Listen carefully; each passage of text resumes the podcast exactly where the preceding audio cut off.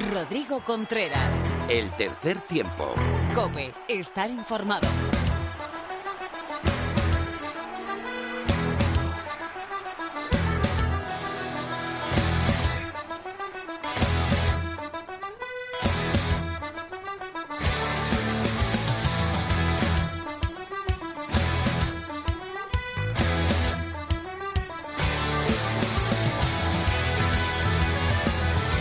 Es tiempo de rugby, es tiempo de oval en la cadena Cope, es tiempo del tercer tiempo.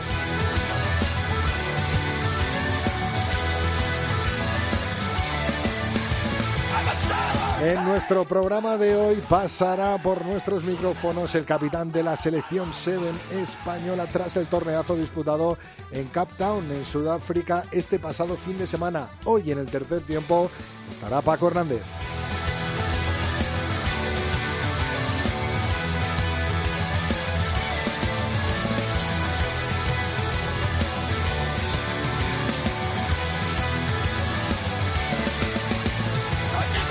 Tendremos nuestro tertulión hoy con Felipe Rodríguez y David García de Misiones Deportivas y con muchos temas a tratar. El final de la primera vuelta de la Liga Heineken, el próximo derby entre primer y segundo clasificado para casos entre Pinares, la segunda posición contra el Chami, primer clasificado de la Liga Heineken, sorteo de la Copa del Rey. Ya sabemos que el Silverstone El Salvador se enfrentará al Sanitas Alcobendas Rugby en casa de los madrileños en las terrazas y Landare Toki recibirá al equipo catalán, el Fútbol Club Barcelona Rugby, al Barça Rugby, eh, con un Hernani que seguro que peleará y muy duro estar eh, en una final de Copa del Rey en la siguiente edición en 2019. Nos visitará también Mar Álvarez con una grata sorpresa. Nos trae a Chucho Mocimán y hablaremos eh, de cómo va el cambio físico y cómo va ese desafío del entrenador de Aldro de Energía Independiente y por supuesto que Lorena López nos traerá toda la actualidad del rugby femenino. Nosotros comenzamos, pero antes te recuerdo que estamos en Tres Tiempo Cope con número en Twitter, Tercer Tiempo Cope en nuestra cuenta de Facebook y tercer tiempo arroba cope.es es nuestro email. En la técnica, José Colchero y Javi Rodríguez. Empezamos.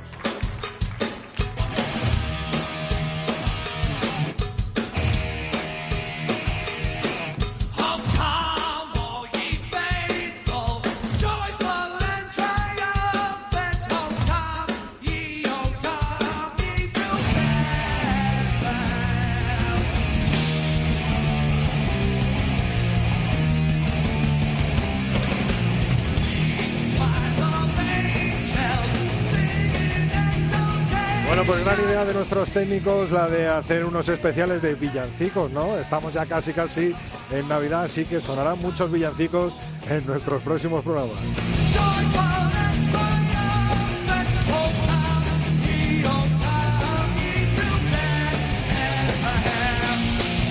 Terminó la primera vuelta de la Liga Heineken, jornada 11 con los siguientes resultados. Vizcaya Guernica 27, Sanitas, Alcobenda Rugby 29, Unión Esportiva Samboyana 42, Aldro Energía Independiente Rugby Club 30, Brac Quesos Entre Pinares 41, Ampordicia 12, Hernani 12, Silvestre El Salvador 45, Club de Rugby La Vila 16, Barça Rugby 21 y Complutense Cisneros consiguió su primera victoria en casa ante el Universidad de Burgos Colina Clinic por 30 a 24. Dados estos resultados, la clasificación de la Liga Heineken tras su primera vuelta queda de la siguiente manera. Silvestre El Salvador, primero con 43 puntos. Segundo y tercera posición para Brasqueso Entre Pinares y Sanitas Alcobenda Rugby con 42 puntos. Barça Rugby cierra la primera vuelta en cuarta posición con 33 puntos. Ampordicia empatado con la Unión Esportiva Samboyama a 31 puntos son quinto y sexto. Aldro Energía Independiente, séptima posición con 28 puntos. Universidad de Burgos, Colina Clinic con 25 puntos está en octava posición. El noveno es el Club de Rugby La Vila con 18 puntos y cierra la tabla Hernani con 16, Complutense Cisneros con los mismos puntos que los vascos y Vizcaya Guernica con 13 puntos.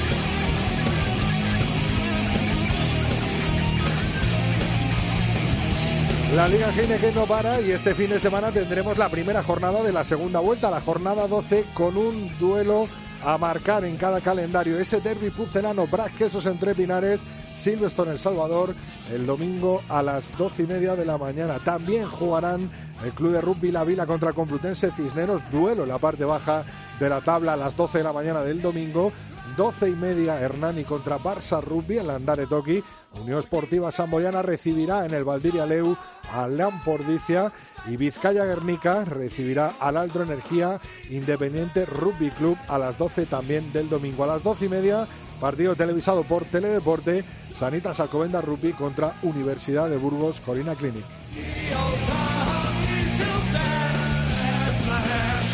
Victoria contundente de los Leoncitos sub-20 ante los rumanos sub-20 por 70 a 6 en Zaragoza. Un auténtico repaso de la cantera española a la cantera rumana.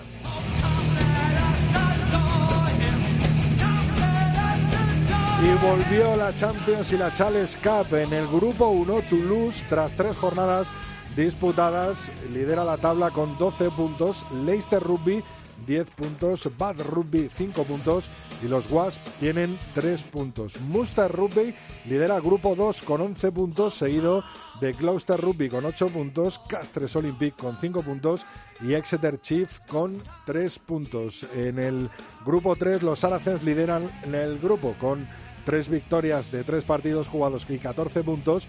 Glasgow Warriors son segundos con 10 puntos. Cardiff Blues terceros, cuarta posición y con todavía su marcador a cero, Lyon con tres derrotas en tres partidos. En el grupo 4, Racing 92, tres victorias de tres partidos, 14 puntos. Ulster Rugby 9 puntos. Leicester Tigers 6 puntos. Y Scarlett con 2 puntos. En el grupo 5, último grupo de esta Champions Cup, Edinburgh, eh, Rugby eh, lidera la clasificación con 11 puntos, Newcastle Falcons cerquita con 8 puntos y también dos victorias, Montpellier con 6 puntos y cierra la tabla el Toulon también con 6 puntos.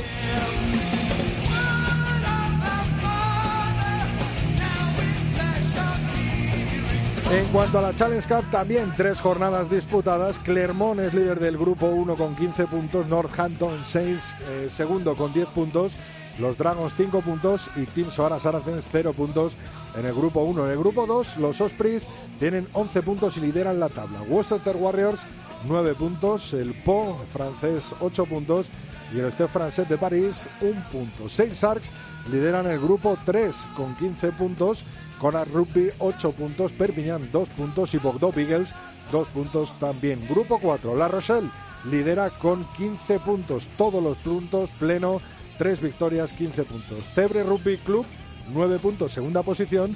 Bristol Bears 7 puntos, tercera posición. Y el Ensei 1 punto, cierra el grupo 4. En el grupo 5, Benetton Rugby 10 puntos, Grenoble 8 puntos, Arlequins 7 puntos y allí encierra el último grupo de esta Challenge Cup con 5 puntos.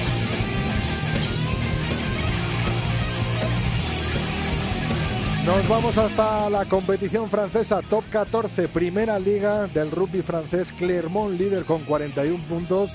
Le sigue de cerca Toulouse con 38 y La Rochelle con 33 y Lyon y Racing 92 con 31 puntos. 11 jornadas disputadas y cierra la tabla Perpignan con 4 puntos, Grenoble con 15 puntos y Agen con 17 puntos.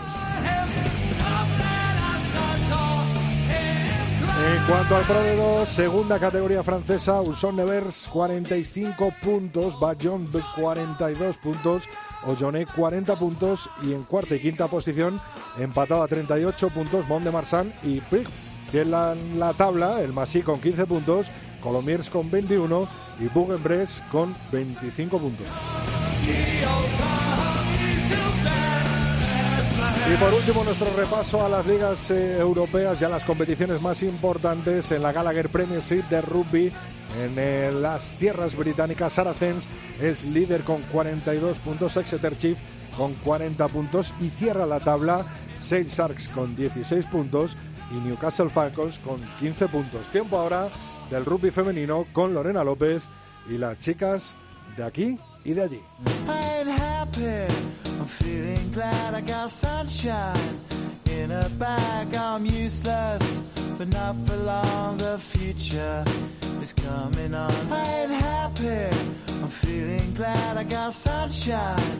In a bag, I'm useless, but not for long. The future is coming on. Como cada martes está con nosotros Lorena López. Muy buenas, Lorena.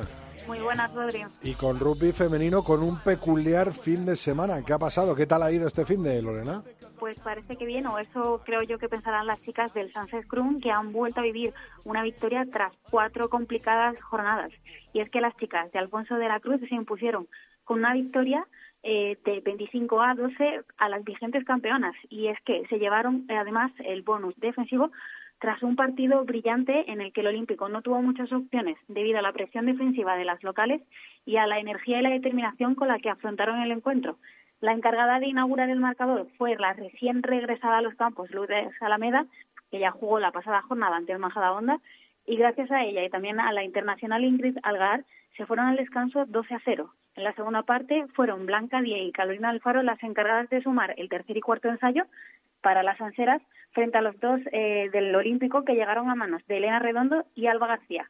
Y bueno, este partido supone un cambio en la clasificación y es que, bueno, Majadahonda sigue líder con 28 puntos, le sigue muy muy cerquita con 27 el Complutense de Cisneros, pero ahora es el Sánchez Cruz el que sube a la tercera posición donde donde vemos que estaba la, la pasada jornada Neflo Hospitalet, que bueno, que este fin de semana tendrá que pelear ante las cocodrilas eh, para recuperar su tercer puesto, porque recordemos que ellas todavía no han jugado este partido de la, de la octava jornada. Ni ellas ni, ni otras cuantas. ¿Cuántas. ¿Cómo se plantea entonces este fin de semana que viene en la Liga Iberdrola, Lorena? Pues muy parecido a una, a una jornada normal, lo único que en vez de, en vez de cuatro partidos son tres. eh, la cosa es que el Complutense Cisneros se enfrenta al 15 Hortaleza y Neflo Hospitalet al Universitario Rugby Sevilla, las chicas del Majadahonda al CRAT Universidad de La Coruña. Además de, de, después de las diferentes concentraciones eh, de la selección española, parece que este fin de semana estarán todas las chicas de vuelta, ¿no? Nos decía Junque en el pasado programa eh, que tanto las eh, chicas del Sans Scrum como las de Olímpico de Pozuelo se habían quedado para, para jugar ese partido adelantado. Y bueno, ¿qué tal les fue a las Leonas por Newcastle que, que con, volvieron con buenas noticias, ¿no?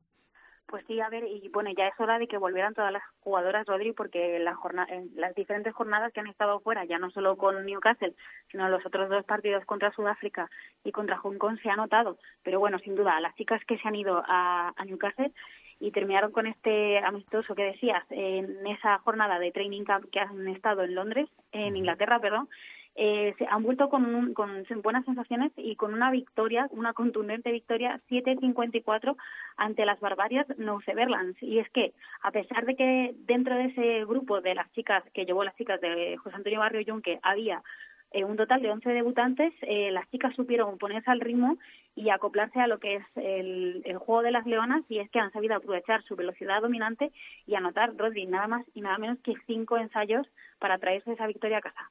Qué bueno, qué bueno.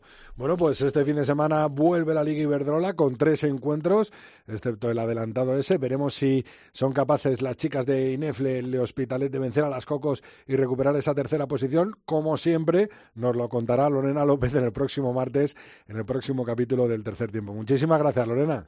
A ti, Rodri. Un abrazo. Un abrazo. Rodrigo Contreras. El tercer tiempo. Cope, estar informado.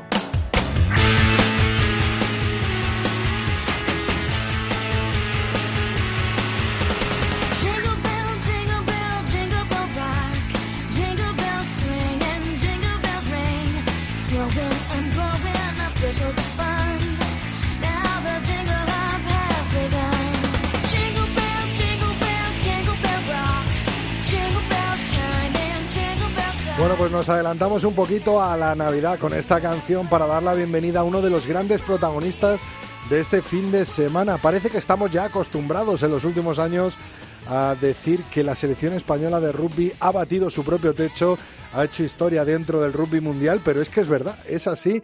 La selección de Seven en esa segunda World Series de Cape Town en Sudáfrica, bueno, pues consiguió batir su propia marca y colocarse en la sexta posición de este torneo. Quedan todavía muchos torneos eh, por delante y por supuesto un gran objetivo, esa clasificación para los próximos Juegos Olímpicos. Tenemos con nosotros a uno de los grandes nombres propios de esta selección, a un jugador que lleva mucho, mucho tiempo defendiendo los colores eh, de España en Rugby 7 y peleando por el Rugby 7 en nuestro país. Hoy, en el tercer tiempo, nos acompaña Paco Hernández. Muy buenas, Paco. Bienvenido al tercer tiempo.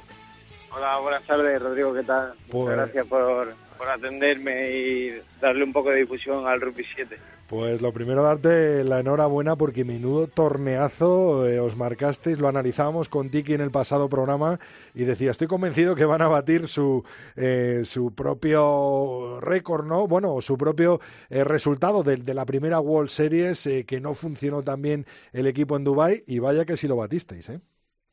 Sí, la verdad que ha sido espectacular, ¿no? Este último fin de semana en Ciudad del Cabo, la verdad que nos salieron las cosas muy bien, un buen torneo, sobre todo el, cruce contra Fiji no fue nuestro mejor partido, pero bueno, después contra contra Escocia supimos resarcirnos y bueno, eh, quedar sextos de, en una serie mundial, pues como dice, ha sido histórico porque ha sido la mejor marca que ha hecho España en rugby 7 en un torneo y bueno, ahora mismo estamos muy contentos de que esto haya sido así, pero pero bueno, hay que estar tranquilo porque queda mucha temporada todavía.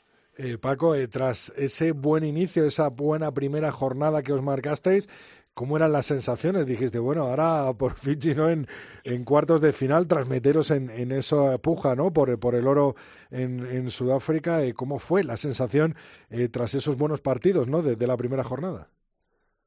Bueno, Pablo, eh, to- todo todo lo que fue el, el tema de Cape Town, eh, dedicamos muchísimo tiempo a Argentina, ¿no? Eh, sabíamos que era el primer partido, que venían de hacer un buen torneo en Dubái la semana anterior y pusimos todos los esfuerzos en, en que era nuestro primer partido y que si ganábamos pues pues, teníamos mucho ganado para poder pasar a cuartos de final.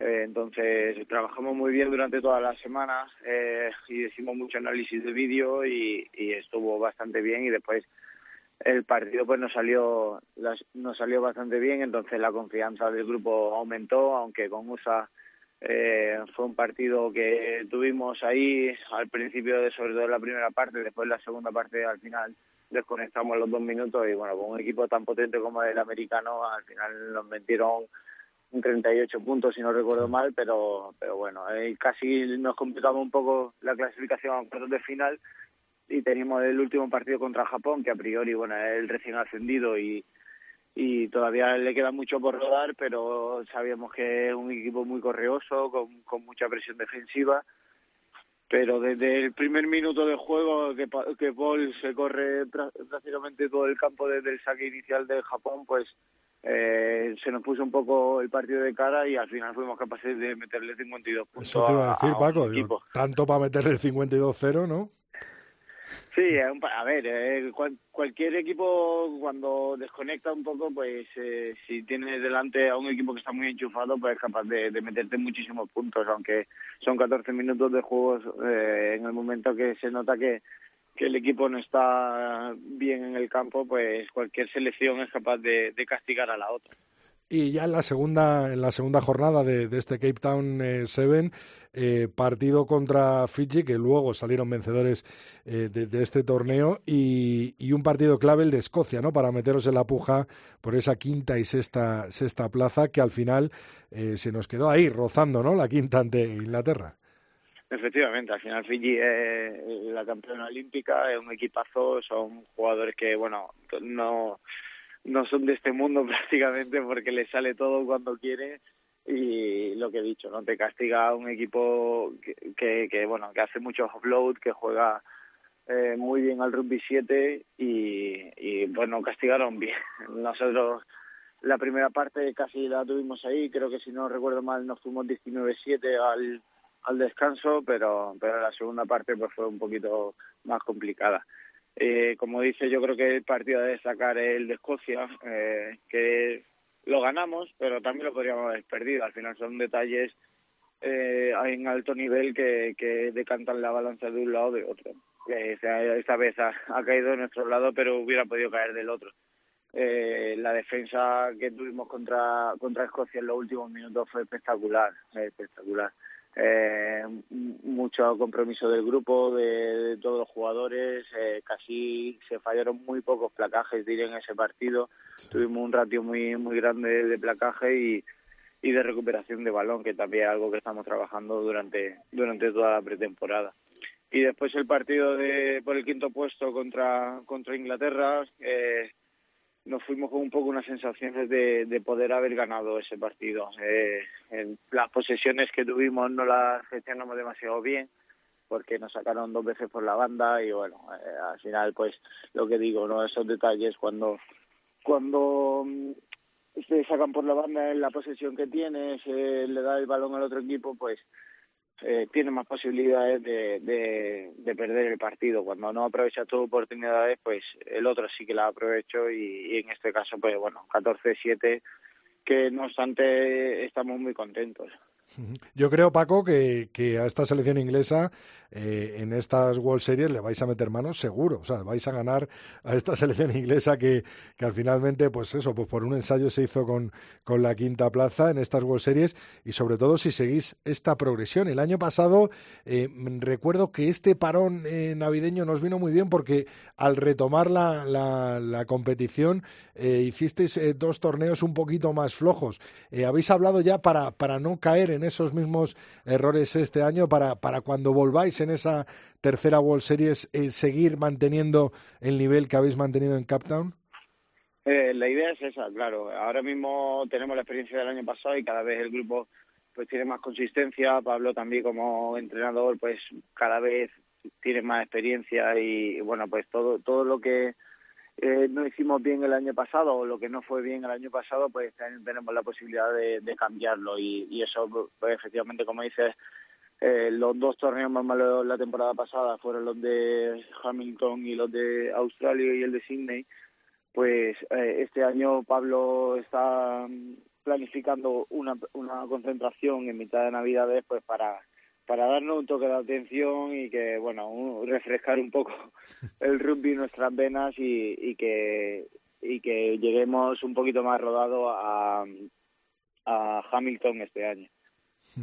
Eh, Paco, eh, bueno, eh, qué, qué, qué, bonito sería, ¿no? En este año en el que en el que España se juega el pase a, a, los Juegos Olímpicos, volver a repetir esa hazaña de Río de Janeiro que viviste en primera persona y que y que seguro que es algo indescriptible, ¿no? El, llegar a unos Juegos eh, para representar a España, además jugando al rugby eh, es algo eh, bueno pues eh, que es el techo ¿no? de, de, un, de un deportista y que tenemos en la mano de, de, repetir este año a lo mejor meternos en las primeras plazas de estas World Series eh, bueno está un poco menos accesible no pero en ese torneo clasificatorio en el que todos recordamos ese ensayo de, Iggy Martín no que, que, amaga al principio antes ensayar y, bueno esas esas plazas de, de repesca eh, ves factible eh, que España Seven vuelva a estar en unos Juegos Olímpicos Creo que fue un hito del rugby español espléndido y nosotros como jugadores pues lo recordamos con, con muy buenas sensaciones, con pues, todo el todo el torneo de Mónaco pues nos salió nos salió muy bien, partíamos como sin ser los favoritos y, y al final nos llevamos esa última plaza para Río. Como dices, eh, ahora mismo nuestra prioridad es mantenernos en las series mundiales porque eso es lo que le da la estabilidad al rugby 7 español, que es tener los 10 torneos al año eh, y hace que, que vayan jugadores entrando, que vayan cogiendo experiencia, porque si no un poco el plan el plan de 7 se extinguiría o ya diríamos que solamente tendríamos como el, par el torneo de Hong Kong para clasificarnos de nuevo a las series mundiales y los europeos. Uh -huh. Ahora mismo, como digo, estamos centrados en, en las series mundiales, pero sin quitarle un ojo a la clasificación olímpica.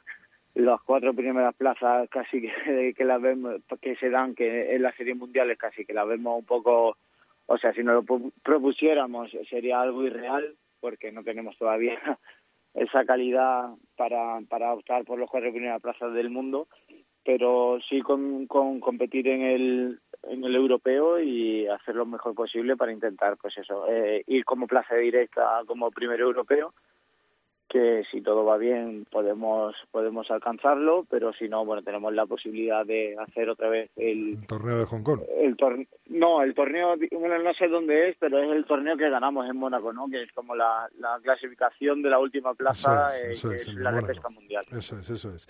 Eh, Paco, yo he de reconocerte que después del torneazo que os marcasteis el otro día, miré a los puestos altos de la tabla y dije, bueno, los tres primeros no pero a lo mejor enganchar ese cuarto, ese cuarto puesto, eh, nos hicisteis eh, creer en ello, ¿no? Y nos hicisteis, eh, sobre todo, soñar otra vez con, con ese pase al Mundial y viendo la clasificación ahora mismo general y los equipos con los que os medisteis, ¿no? En el pasado torneo, en, el en, la pasada World Series de Sudáfrica, yo no descarto en ningún momento el que España en ese torneo europeo pueda, pueda ganar a todos los equipos europeos. Demostrarlo, lo habéis demostrado y que que, al final está en nuestra mano, ¿no?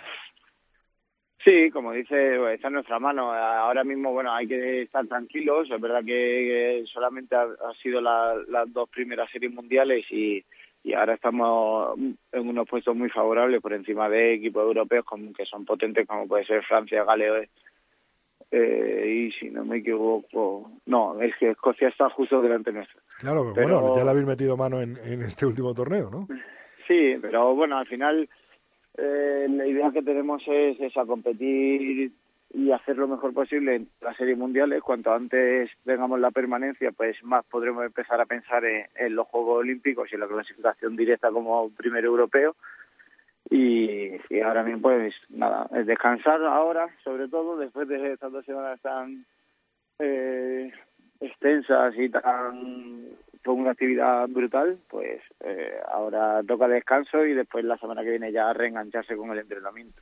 Qué bueno, Paco. Estoy viendo eh, los convocados del último torneo y me encanta, ¿no? Me encanta esa mezcla de, de, veteranía, como puede ser la tuya, eh, como puede ser la de la de Poggi, ¿no? Marcos Poggi, menudo pedazo de jugador, eh, Javi Carrión, ¿no? Y Javier de Juan, Joan Losada también, ¿no? El mismo Paul que decías tú, con gente como Alex Alonso, como Juan Ramos, eh, como Iñaki Mateu, ¿no? Eh, creo que, ¿cómo, cómo, ¿cómo es el sentir, no? Porque yo lo veo muy desde fuera, pero ¿cómo es el sentir tú, además, como capitán?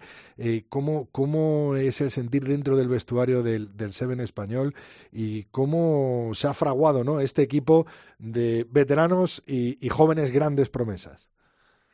El equipo, como dice, ha tenido muchos cambios. El año pasado, después de, de la exigencia de las series mundiales, hubo jugadores eh, como Iñaki Villanueva, eh, bueno, Jakey Carter, Lucas Levy, que, que no, no, han seguido con nosotros, eh, Igor Geno que, que se lesionó a final de temporada, pero yo espero tenerlo eh, más adelante. Pero sí, eh, el equipo ha cambiado mucho, tampoco sabíamos cómo iba a funcionar eh, esta inexperiencia, digamos, de los jugadores es con menos minutos en series mundiales, pero hemos visto que, que el grupo es súper importante eh, los jugadores que han entrado ahora pues están demostrando una madurez espectacular que no, que no es propia para la edad que tienen ni la experiencia que tienen.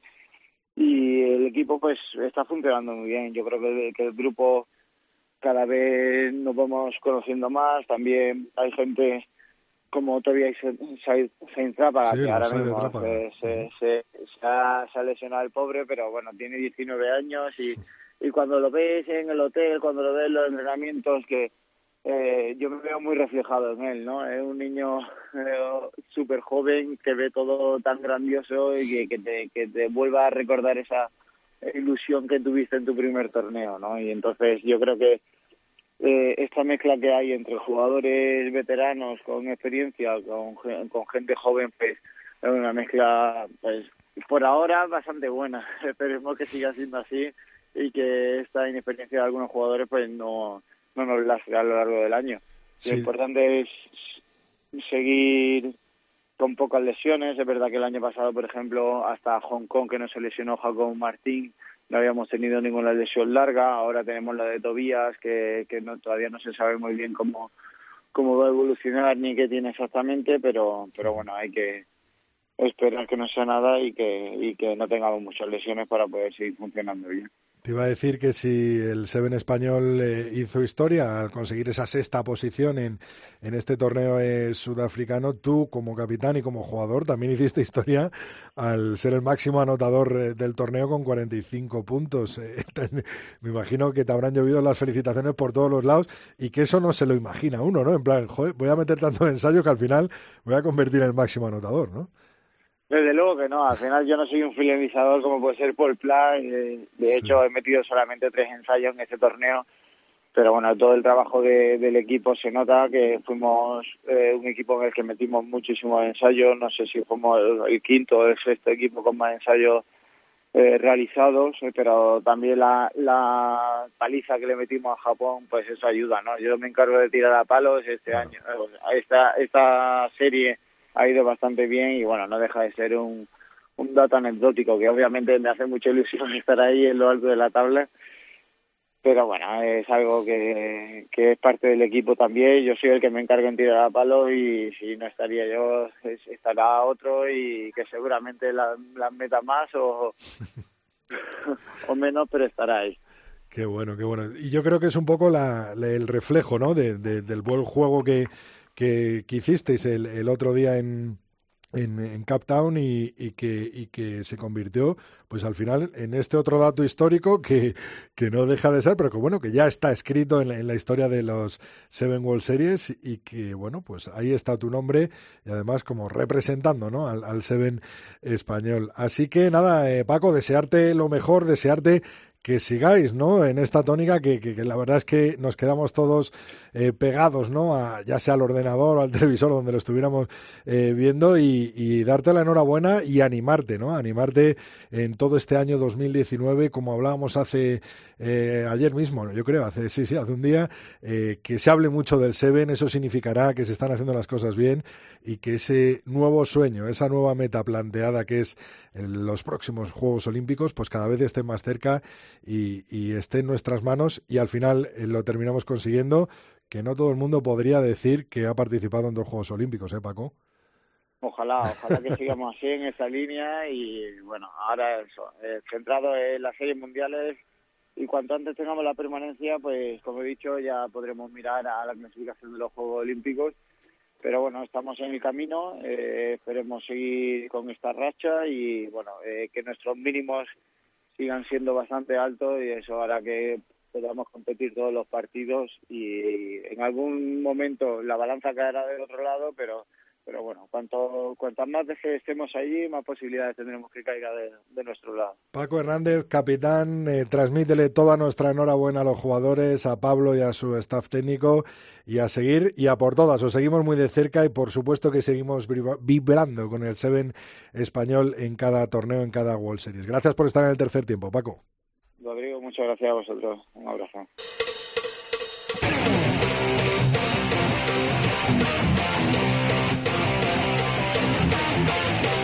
Rodrigo Contreras. El tercer tiempo. Come. Estar informados.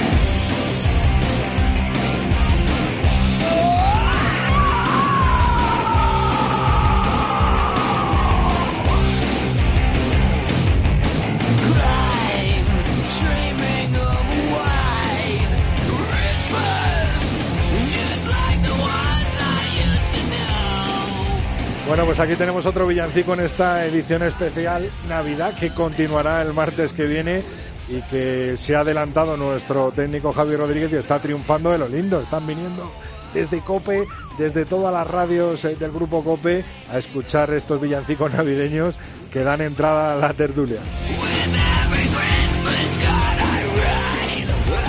David García, Misiones Deportivas, muy buenas. Bienvenido a la tertulia del tercer tiempo.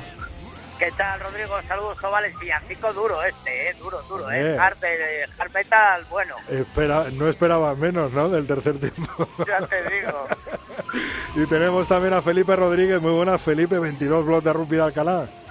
Muy buenas, me alegro de que me hayas puesto con David, que ahora le voy a recordar una cosita. Venga, empieza round 1 en el ring. Tenemos un montón de cosas, así que vamos a ir eh, bien picadito y bien rapidito. Liga Heineken, primera vuelta, Silverstone El Salvador, líder a un punto. Sanitas Alcobenda Rugby y el Brac Quesos entre Pinares y con un derby este fin de semana, David, que me imagino que ya se estará cociendo y bien en, en las tierras pucelanas, ¿no? Sí, claro, pero bueno, empezando por la evaluación de esas primeras 11 jornadas, yo creo que al final todo todo ha entrado según los pronósticos la previa que habíamos hecho en pretemporada, ¿no? Eh, Sanitas, Alcobendas, Silverstone, Salvador y Brac peleándose por la primera plaza y luego eh, pues un Barça, Ampo, eh, Samboyana, eh, Aldro eh, bailando, ¿no? Eh, lo que estaba claro que el Barça no se le podía considerar este año como, como equipo revelación, ya lo fue la temporada pasada y este año solo podía que mejorar y ahí mira acaba en, eh, en, invierno como cuarto clasificado de la Liga Heineken lo cual es una buena noticia por la diversificación para luego la Copa que luego hablaremos.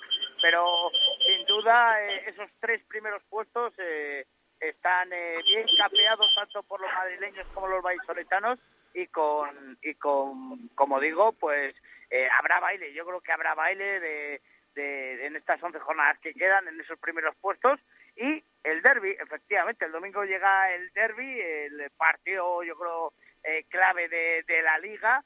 Y bueno, pues los dos llegan muy bien, porque el Silverstone Salvador llega líder, eh, sacando un punto al segundo clasificado, a Alcobendas Yabrac, pero vemos a un Brac entre Pinares que ha enlazado una serie de victorias con muy buenas sensaciones.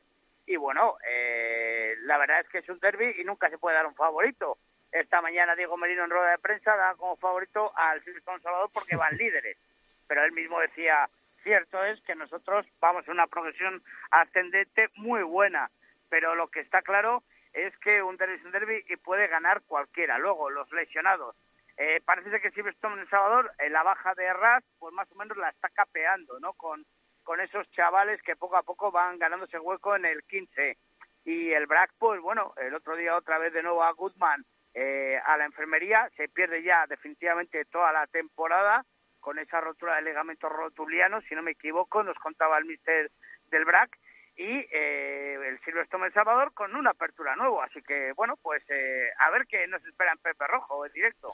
Eh, Felipe, eh, llegan los dos equipos, yo creo, en su mejor momento de, de la temporada, ¿no? Sí, probablemente sí, y de hecho yo pienso que David dice que es un partido clave, para mí es tan clave que el que gane este fin de semana para mí va a ganar la liga regular. Y salvo que el tongano ya ha fichado El Salvador, que creo que ese Tonga sea tan bueno como dicen, para mí va a ganar el Braque esos entre Pinares. ¿Descartas al Sanitas Alcobenda Rugby? Para la liga, para, para la, la, liga regular. regular, sin duda ninguna. Uh -huh.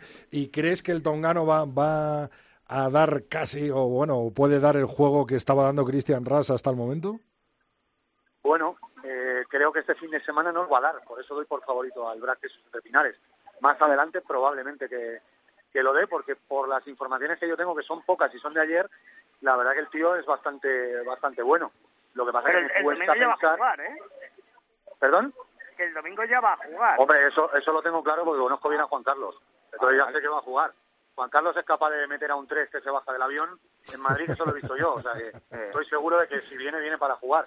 Lo que pasa es que me cuesta pensar que tenga tantísima calidad, entendiendo que viene de Tonga, que no es, al final no es Francia, ni es Inglaterra, ni es Nueva Zelanda, eh, me cuesta muchísimo pensar que dé su máximo de calidad este fin de semana. Bueno, Fifita ya. ha tenido buenos partidos, ¿no? Eh, ha, ha, llegado hace nada, como quien dice, y, y ha dado buen resultado al Silvestre sí, Salvador, sí, ¿no? Sí, pero el 100% este fin de semana, con los entrenamientos que lleva, que serán menos de tres, pues yo lo veo complicado. Que no digo que no, ¿eh? eh a lo largo de las jornadas, pero para mí este derby es tan clave, tan clave, que el que lo gane va a ganar la liga regular.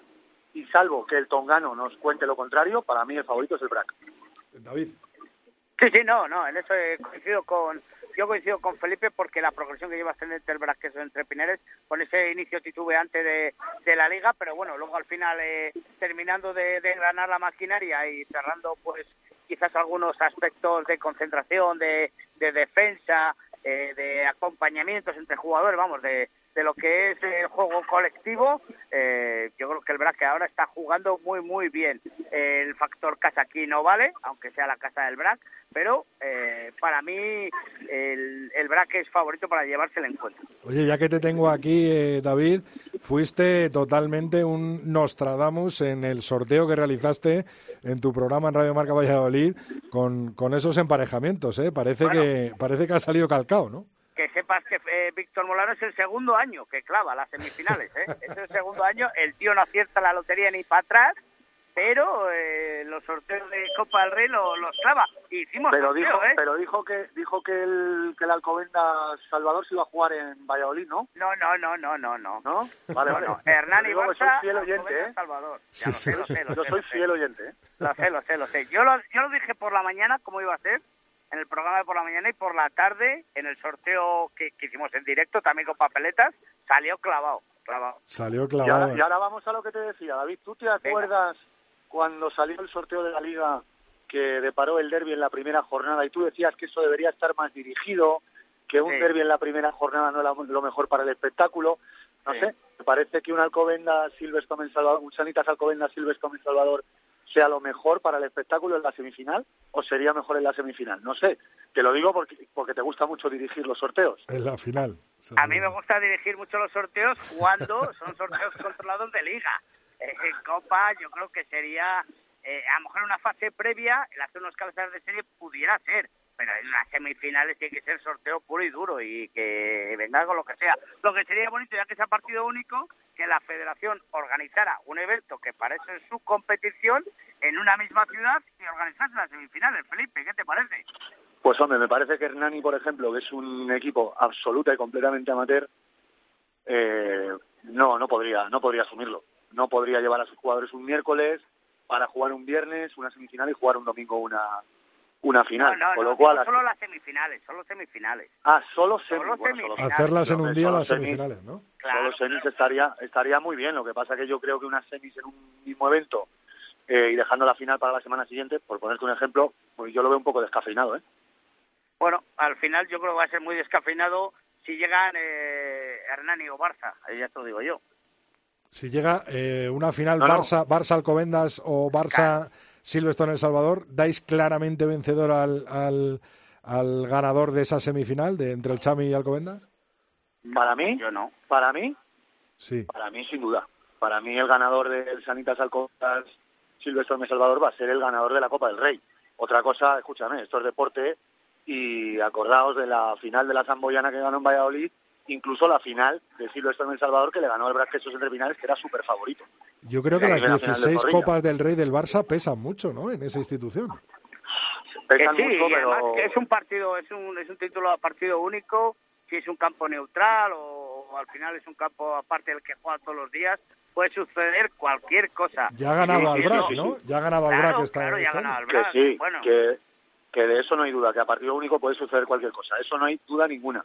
Ahora bien, vamos a ver, vamos a ver dónde estamos unos y dónde estamos los otros. Eh, ahora mismo sí, vale, Sanitas Alcobendas está tercero y Fútbol Club Barcelona está cuarto, pero la diferencia de puntos eh, abre una brecha ahí de juego que yo creo que para, para ambos es evidente, ¿no? David, ¿dónde ves la final? ¿Dónde ves que se va a jugar? Hace falta Yo- que se juegue la semifinal, ¿no? Que sepamos los finalistas, pero ¿dónde crees que se podría jugar? Pues hombre, pues eh, jugarlo no estaría mal en Palencia, que al final en Palencia, eh, que puede ser más o menos un terreno neutral, País Vasco, Madrid, Valladolid, eh, Zaragoza en caso de que llegue Barça. eh, pues yo a mí la verdad que, que, sea donde donde sea. Yo al final la apoyaremos al máximo y buscaremos eh, eh, pues eh, la mejor opción no para el rugby. Pero sí, tengo un cierto sentimiento contradictorio. Me encantaría que llegasen, pues, Hernani, no, Barça y Alcobendas. Barça ver, No haya gente, ¿no? Porque son los que menos número de aficionados tienen, ¿no? A ver qué, a ver qué pasa, a ver qué pasa, a ver Bueno, pues te meto, te meto siete autobuses de Alcalá y a ver qué pasa. Pues, pues habrá ¿Sabes 350 cómo te digo? personas de Alcalá como están en todas las finales. Pues eso. Oye, Felipe, ¿dónde llevarías tú la final? Hombre, si no entra el Barça, yo creo que Palencia es el destino clarísimo. Para mí es el destino clarísimo si no entra el si no entra el Barça. Ahora, si entra el Barça, pues ya ellos tendrían mucho que decir. Y bueno, Zaragoza puede ser una buena opción, aunque habría que buscar campos porque la Romareda me da a mí que no, no se va, no se va a ceder. En Levante lo veo complicadillo que sea, porque ya fue el año pasado, salvo que, salvo que Ignacio Dávila, que es un enamorado de los eventos, de los grandes eventos, se lo llevase a la vila.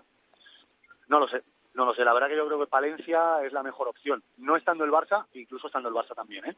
Nos apunta nuestro técnico que la podíamos llevar a Argentina al estadio de Boca o el de River. Claro, es, lo justo, ¿no? Es de ley. Eh, al Monumental, claro. eh, ¿Qué os iba a preguntar? Os quería preguntar también eh, una pequeña referencia sobre esa paliza, Felipe, ya que te tengo a ti, eh, de los leoncitos sub-20 a, los rumanos sub-20, ¿no? perdona, perdona, Rodrigo, yo os tengo que dejar, lo siento. Venga, David. Oye, saca las patatas del burger que te están pitando ahí. No, si yo, si yo voy en el coche. Había un pito ahí que no sé de quién es. Ah, no viene de control central.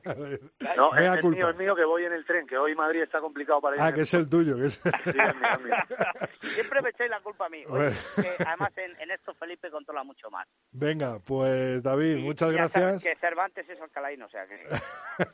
y vamos a ver qué pasa en ese derby. Felipe, Felipe. Dime, dime, dime, dime, estoy, estoy. Eh, ¿Qué, ¿Qué, opinas de esa eh, gran paliza que le dieron los Leoncitos sub-20 a, pues los rumanos? Pues totalmente esperada. Es que, es que Rumanía en categorías inferiores hace lustros que no existen. Entonces traerte a los chavales rumanos a jugar a Zaragoza una época cerca de Navidad, que estoy seguro que han tenido sus bajas, eh, porque ellos también tienen exámenes y demás, traerte a los chavales de Rumanía a Zaragoza a jugar, pues es una paliza prácticamente asegurada. Hace lustros que el rugby de categorías inferiores en Rumanía no existe. Ya. y sacando, Felipe, un poco el, contexto de, las redes sociales eh, de esta semana, eh, ¿España ha pedido organizar algún torneo eh, sub-20, sub-18, eh, algún torneo de, chavales en nuestro país y no nos lo han dado? Vamos a ver, cuando jugamos la final del Junior World Trophy contra Samoa, que perdimos en la prórroga, en la última jugada, sí que se valoró, sí que se valoró que al año siguiente el World Trophy fuera para España. Lo que desconozco, y te lo digo de verdad, Rodrigo, lo que desconozco es si se llegó a pedir formalmente y se descartó la candidatura española. Pero sí se valoró muy seriamente el pedir el Junior World Trophy. Lo digo más eh, por, el nivel mostrado, ¿no? De, de, nuestra. Sí, por, el, nivel mostrado y por la organización mostrada, porque no hay que olvidar, aunque ya hace mucho tiempo, me parece que fue en 2010 o 2011, que hicimos un europeo sub-18 de las tres categorías que fue todo un eventazo que salió fenomenal, tuvo sus fallos, como todo, porque es cierto que había campos que a lo mejor no cumplían para jugar, sí para entrenar, pero no para jugar, como pasó con el Polideportivo de Alcobendas, hubo sus reticencias con, con Yuncos, pero al final se jugó, pero en cualquier caso, con sus fallos, fue un eventazo absoluto el que se montó en España, recuerdo, campeonato de la categoría 18 de las tres categorías, de la A, la B y la C. Y se montó en España con todos los jugadores en el mismo hotel, con campos de entrenamiento para todas las selecciones. Nosotros en Alcalá, de hecho, tuvimos a Rusia. O sea que yo creo que, que España tiene, tiene infraestructuras y tiene organización para hacerlo, además del nivel de los chavales que, por descontado, están para hacerlo. Ahora bien, a mí sí que me parece, y cuando entró Alfonso Feijó en su, en su candidatura, que a él lo de los chavales, eh, no sé, eh, ya en su día cuando entró eh, no fuimos a una clasificación a Portugal porque no había dinero y que lo, lo ve con reticencia. ¿eh? ¿eh? no estoy no estoy criticándolo, ¿eh? pero sí que es cierto que a lo mejor en el debe de esta federación está el, el hacer algo grande con los con los chicos. Bueno, pues, pues ahí lo dejamos. Y quería. Me, me, refiero a nivel de organización, ¿eh? porque obviamente con los chicos ya han conseguido una medalla de plata en un Junior World Trophy que me parece la bomba. ¿eh? Eh, deportivamente. Quería cerrar la tertulia, quería cerrar eh, este espacio eh, con el gran torneo que se marcaron los, los Leones del Seven de Pablo Feijó en, en Sudáfrica. ¿Tú crees que vamos a volver a conseguir la clasificación para los Juegos? Uh, yo creo que es muy difícil. Yo creo que la clasificación para los Juegos. Yo escribí en la revista 22 el otro día, si lo leísteis, un, un artículo sobre cómo está realmente la clasificación para los Juegos y yo lo veo en ese torneo europeo a lo mejor no tremendamente con las otras para empezar Inglaterra o Francia deberían quedar entre las cuatro primeras para quitarnos la de en medio. De momento Inglaterra está cuarta en las World Series. Y, y mejor que sea Inglaterra porque se lleva a Gales y a Escocia. Pues sabéis que en los, en los Juegos Olímpicos Inglaterra compite como, como Gran Bretaña. Entonces primero se tendría que clasificar Inglaterra como cuarto. Y luego que de momento está como cuarto que de momento está cuarto lo suyo sería ganar el europeo, porque si no vas a un preolímpico Y bueno, ya visteis la hazaña que hicimos en los Juegos de Río, que fue ganar a Irlanda, a Rusia y a Samoa en la final, que me parece algo irrepetible. Con lo cual, como me parece irrepetible y como Francia está tan mal y por debajo nuestra en las World Series, pues yo apuesto porque ganemos el europeo y entremos como primero de Europa. Pero si no, lo veo prácticamente imposible. O sea, volver a ganar un preolímpico lo veo prácticamente imposible. El, el pase para ti está en, en, ese europeo y si se mete Inglaterra, pues, pues con más opciones, el hueso más duro sería Francia en ese caso. Sí, y, sí, sí, y bueno, y las otras... Bueno, pero está, cuidado, está Rusia, está Irlanda, vamos a ver con lo que aparecen. ¿eh? Bueno, O sea, eh, cuidado, son selecciones efectivamente, Irlanda es, eh, efectivamente, estarían, porque Gales y Escocia se irían con, con Inglaterra. Con Inglaterra, tú date en- cuenta en que Rusia, caso. aparte de que ha fichado a Wasali Serevi como el mejor jugador, si, si no el mejor jugador de la historia, uno de los mejores, ha fichado a Wasali Serevi como seleccionador de Seven, se llevó dos equipos a Dubái, ¿eh? dos Bueno, masculinos. Pues veremos, pero bueno, de momento las, las sensaciones del equipo de Pablo Feijó son Sí, sí, son buenas, son son buenas y, y vemos un equipo, vemos un núcleo que está preparado por y para ello, en el que en este último torneo ha dado resultados y esperemos que, como nos decía Paco Hernández en la entrevista, no haya ese bajón que hubo el año pasado y consigan eh, irse tanto a Nueva Zelanda eh, como a Australia y, seguir en esta tónica de, de Sudáfrica y seguir compitiendo ¿no? en, en esa eh, Copa de Oro, aunque luego se pierda contra Fiji, cosa que es, que es normal, ¿no? que son eh, la campeona olímpica y que, que tiene una selección increíble de Seven, pero que sigamos eh, metiéndonos y consiguiendo puestos buenos en, en estas eh, World Series para cerrar cuanto antes la permanencia y luego ya poner el objetivo en la clasificación a esos juegos. Felipe, ¿algo más que añadir? Pues nada más, que muchísimas gracias y que nos vemos en los campos. Pues nos vemos en los campos y en los bares. Felipe, un abrazo. Un abrazo grande.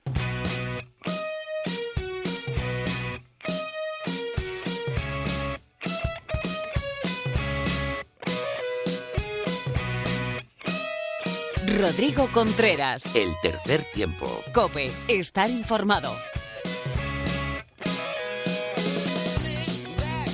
Como cada martes nos acompaña Mar Álvarez. Muy buenas, Mar.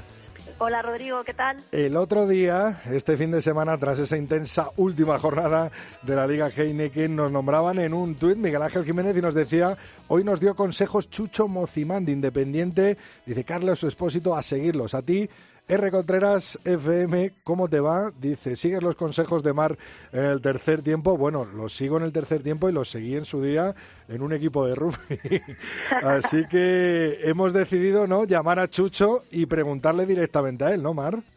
Sí, nos parecía interesante que, que, bueno, seguimos a Chucho los dos Sí. y seguimos su evolución y cómo ha cambiado. Entonces, pues pensamos, ¿y por qué no, le, no hablamos con él en el tercer tiempo? Y bueno, pues creo que ya está por ahí. Aquí le tenemos, Chucho.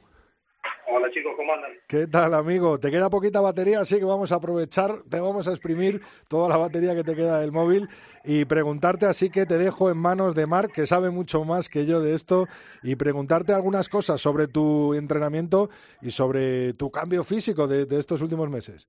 Vale, buenísimo. Mar. Hola Chucho, ¿qué tal? Hola Mar, ¿cómo estás? Bueno, pues eh, hemos seguido un poco tu evolución y cómo has cambiado. Y teníamos como primero, ¿cómo fue el, primer paso? Teníamos dos preguntas sobre cómo fue el primer paso, eh, qué te llevó a darlo y, qué resistencias tenías los primeros días o qué resistencias encontrabas. Y bueno, y la segunda pregunta era cómo ha afectado tu cambio en tu labor como entrenador. Es decir, si ahora eres más dinámico, si eh, eres más capaz de afrontar retos, si eso ha cambiado tu forma de entrenar al equipo o ha cambiado algo en el entrenamiento para tu equipo. Chucho, toda tuya. El primer, el primer paso fue el más difícil, la verdad. Fue lo más difícil de todo lo que llevo haciendo en estos cuatro meses fue tomar la decisión y, y empezar. Eh, El problema que yo tenía, eh, que tengo todavía, de, de obesidad, para los que no, no me conocen y están escuchando, el problema que tengo es un problema de, de obesidad muy importante, que esa parte acarrea más problemas de salud. Lo tengo hace muchísimos años, ahora unos 12 años por lo menos, y nunca había tomado la decisión de empezar. Lo mío, eh, me empecé a motivar en, en otro proyecto que tengo muy lindo, que es el de la cárcel. Motivar ahí con, con los chicos de la cárcel, por viendo un montón de las de las de las necesidades o de las, de las situaciones que se privan ellos por estar privados de su libertad, sobre todo en relación a, a su familia, a sus hijos. Yo me empecé a dar cuenta que yo, a pesar de disfrutar de mi libertad, eh, también me privaba de muchas cosas en relación a mi familia y es como que como que lo empecé a valorar estando dentro de la cárcel con, con la gente del equipo de rugby de ahí. Entonces ahí fue donde me motivé para tomar la decisión y dar el primer paso, que te vuelvo a decir que fue el más difícil de todos. A partir de ahí, el siguiente paso fue el, saber rodearme de profesionales. O sea, yo solo no podría haber conseguido nada de lo que, conseguimos hasta ahora. Entonces empecé a rodear de buenos profesionales en la preparación física, en la parte de nutrición, en la parte de fisioterapia, en la parte médica. Y bueno, es- armamos un lindo equipo de trabajo y entre todos armamos una, una metodología de trabajo que, que yo la llevo a rajatabla, ellos soy como un conejito de India y hago lo que me, me dicen lo que saben y, y está dando está dando muy buenos resultados. La verdad que está dando muy buenos resultados porque más allá de que bajé 35 kilos, que es un buen número, pero todavía falta mucho, eh, lo mejor son las, las sensaciones con las que con las que me encuentro. Eso es lo mejor que te podría decir hoy por hoy. Lo mejor que, lo mejor que me pasó esos cuatro meses es recuperar sensaciones de, de deportista, que la- las tuve alguna vez, pero ya las tenía medio olvidadas. Y luego también que estoy aprendiendo mucho. La verdad que esta gente que está conmigo me, me está enseñando mucho y estoy aprendiendo mucho en cuanto a temas de preparación física, en cuanto al tema de alimentación, sobre el tema de buenos hábitos en general. Chucho, y como te preguntaba Mar, eh, ¿esto se ha visto reflejado en, en el equipo, los chicos del Aldro Energía Independiente? A ver, los chicos que llevan mucho tiempo conmigo, los que me conocen de este año, ya conocen con esta faceta nueva, vamos a decirle.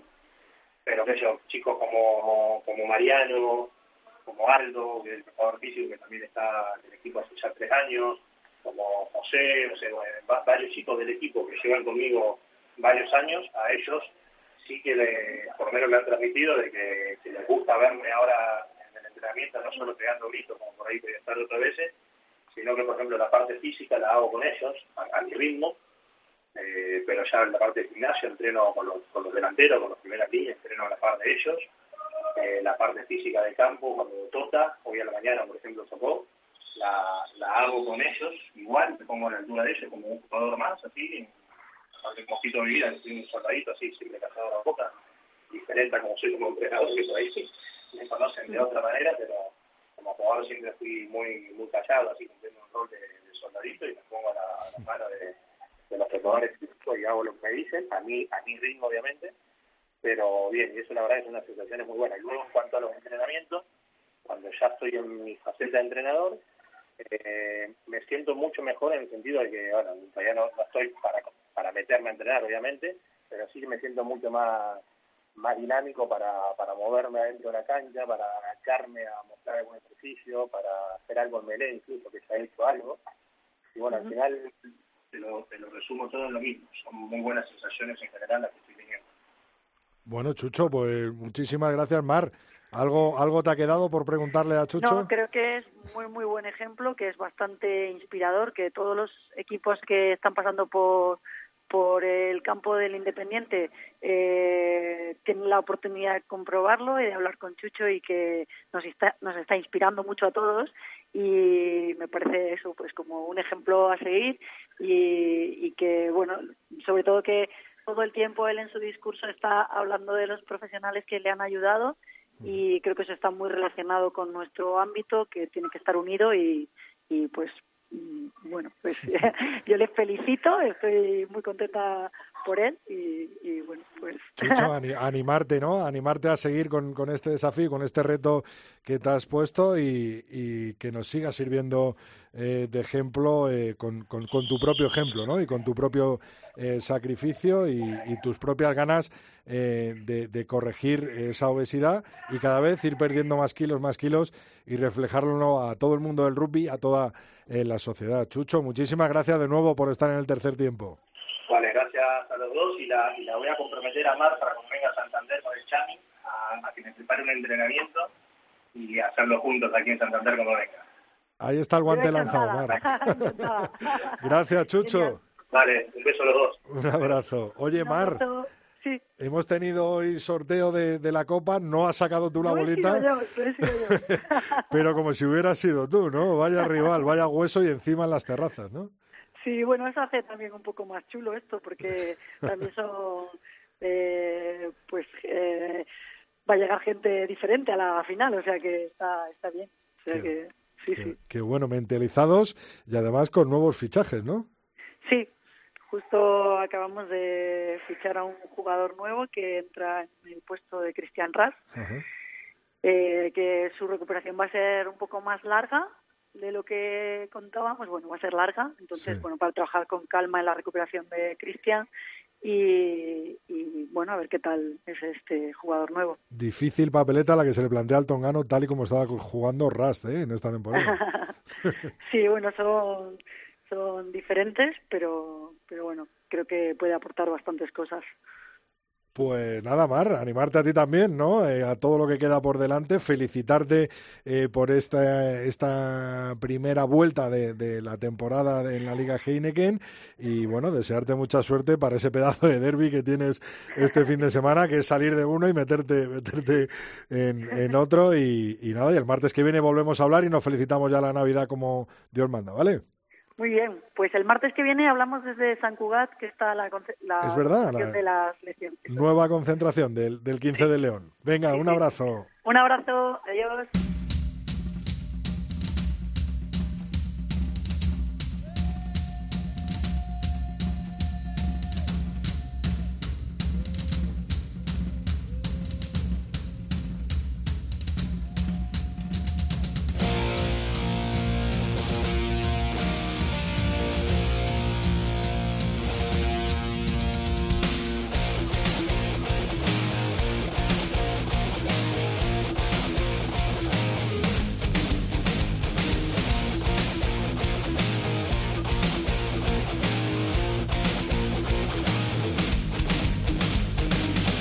Pues con la ausencia anunciada en redes sociales del maestro Phil, de nuestro compañero José Alberto Amolina, ha prometido hacer un gran especial de fin de año. Damos eh, paso a nuestro cierre del programa, recordándote antes nuestras redes sociales. Estamos en Tres Tiempo Cope con número, que es nuestra cuenta de Twitter, el tercer tiempo. Estamos en nuestra cuenta de Facebook y nuestro mail es el tercer tiempo arroba cope.es.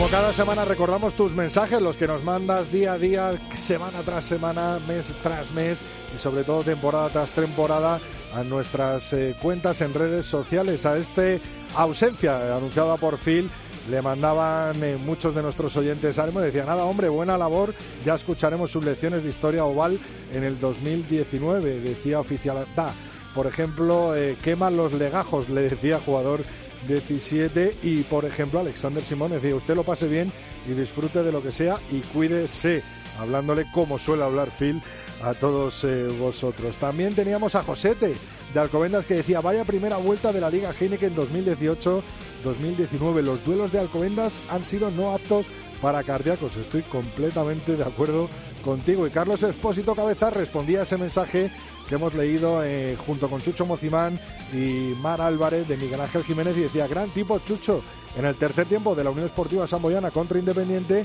hemos eh, podido compartir unos minutos con él y creo que hemos tomado nota de sus consejos. Ahora solo tenemos que ponerlos en práctica. Chucho, gracias por tu amabilidad a ti y a tus jugadores, Ferro eh, Chucho. También Raúl Muro nos decía, grandísimo torneo de los Leones eh, Seven y enorme esfuerzo tras Dubai. Muchas Felicidades a todo el equipo y a por la siguiente etapa queda mucho. Estoy convencido que con gente como Paco Hernández al frente de estos leones, como Pablo Feijó y por supuesto todo el grupo que han hecho en los Leones del Seven, vamos a conseguir ese gran objetivo para la clasificación de los Juegos Olímpicos. La nueva Liga Fantástica nos decía mucho ánimo a nuestro leoncito Martín Alonso. Fuerza para esa recuperación, volverás más fuerte, seguro se lesionó en el partido de, los Leones Sub-20 contra Rumanía y desde aquí nos queremos unir a este mensaje de ánimo, a este mensaje eh, de fuerza para Martín Alonso. Una saga que va a dar mucho que hablar en las selecciones españolas. Y con estos mensajes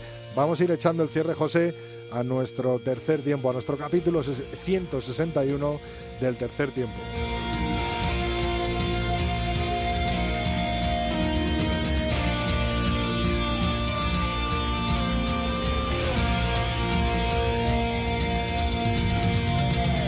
Antes de cerrar este episodio, este programa 161, te quiero recordar que empiezan ya los torneos solidarios de rugby y que en vuestras ciudades seguro que vuestros equipos organizan recogidas de juguetes nuevos, como por ejemplo en Madrid este fin de semana, el sábado 15 de diciembre, de diciembre en el campo de rugby de Paraninfo desde las 12 de la mañana hasta las 2 y media de la tarde. Así que todos eh, para llenar de felicidad a través del rugby a nuestros niños, a todos los niños del mundo con un balón que no vota como los balones normales, sino que vota para donde quiere. Es el balón oval y cada martes lo tienes aquí, en el tercer tiempo de la cadena Cope.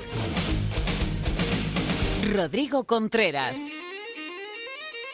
El tercer tiempo. Cope. Estar informado.